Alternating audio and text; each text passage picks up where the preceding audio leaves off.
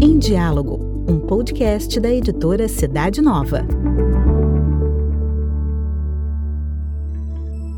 Confira nossa dica de leitura para este mês. Está começando o Na Estante.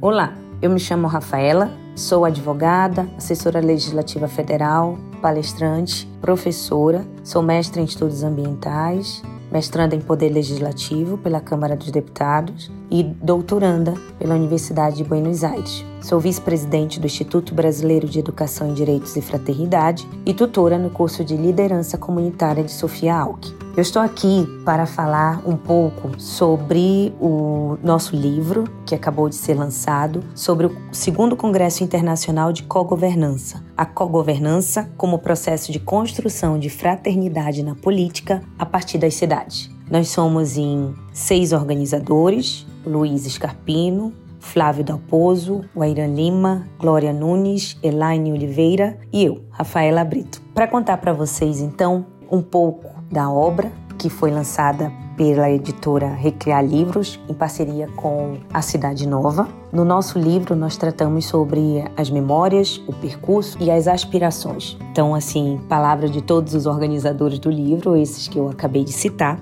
é um fruto de uma construção coletiva, verdadeiramente participativa.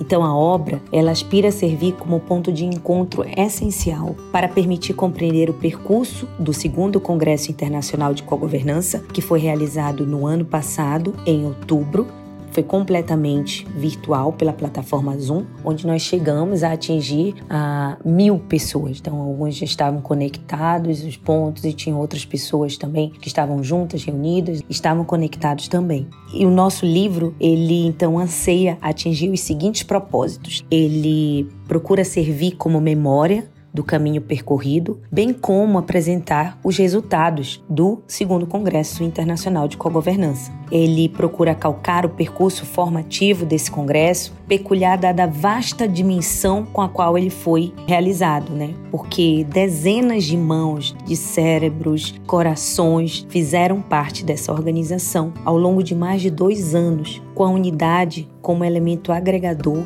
e catalisador das distintas visões e também procura traçar linhas para o futuro, não apenas pensando no terceiro Congresso Internacional de Cogovernança, mas principalmente pensando na melhoria, no incentivo, nas renovadas perspectivas para a gestão de nossas cidades. Então, nós entendemos que esse segundo congresso demandou um envolvimento grandiosíssimo e contou com a dedicação de mais de 50 pessoas ativamente na organização. E essas pessoas, elas foram fundamentais e desempenharam papéis importantíssimos, né, com vistas a avançar em cada detalhe da preparação. Então, houve as pessoas que trabalharam com os convites, enviando né, para participação. Cada documento que era formulado era pensado cuidadosamente pelos grupos de trabalho, pelas boas práticas que foram inumeráveis, assim. Foram boas práticas que nós recebemos, né, que ocorrem em toda a América Latina e tivemos que escolher poucas, porque realmente para o Congresso, né, assim, nós mostramos aquelas que vimos, né, uma comissão foi montada para ver aquelas que realmente estavam mais à frente, digamos assim, em termos de desenvolvimento dessas boas práticas, sem desconsiderar jamais as outras que recebemos, que são assim valiosíssimas, né?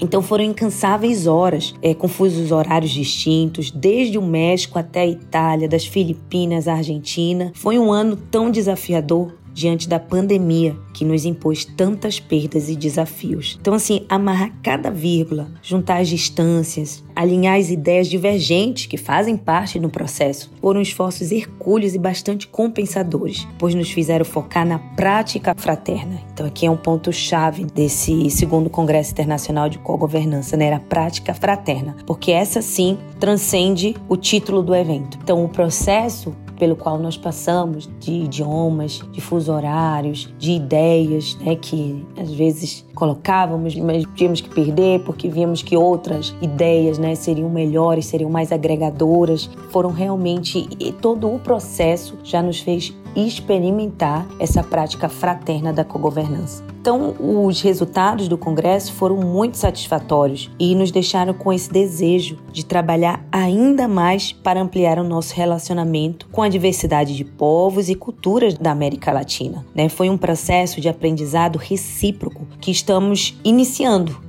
e queremos muito ampliar e continuar participando desse processo. Então, com pragmatismo, nós podemos constatar que a evolução pode começar de uma experiência né, em, em, um local da América Latina, em um país que uma experiência relativamente pequena, mas um modo grandioso, porque assim eram pessoas que se dedicavam à causa do bem comum, de relacionamento público com transparente, né? Da maior responsabilização de uma empresa quanto à sua atuação no social ou da mobilização de cada um de nós enquanto cidadãos ativos e preocupados com o nosso entorno. Esse modelo da democracia delegativa, em que os cidadãos transferem suas responsabilidades, nós entendemos que ele já está um pouco desgastado. A democracia representativa, enquanto esse padrão de atribuição de poder a poucos que falam por muitos, sem que os representantes de fato saibam dizer o que querem expressar suas bases, também está esgotado. Então, o sujeito que se isola e reclama de tudo e todos via rede social ou presencialmente em algum encontro, é importante que ressignifique o modo de vida, caso realmente queira mudar o mundo o país e uma cidade. Ou seja, é trazer esse justo e fraterno para a conversa. Então, o clamor da cogovernança traz como sujeito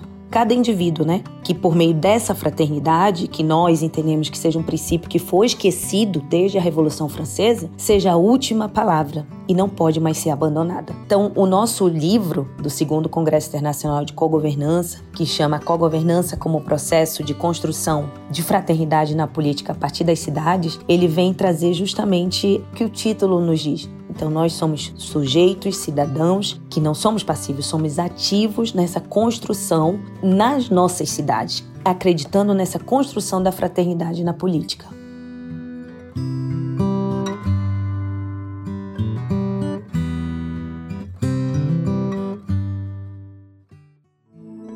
Confira informações sobre essa e outras obras da editora Cidade Nova no nosso site cidadenova.org.br. Para conhecer a revista Cidade Nova, bem como outros produtos da nossa editora, basta acessar o site cidadenova.org.br.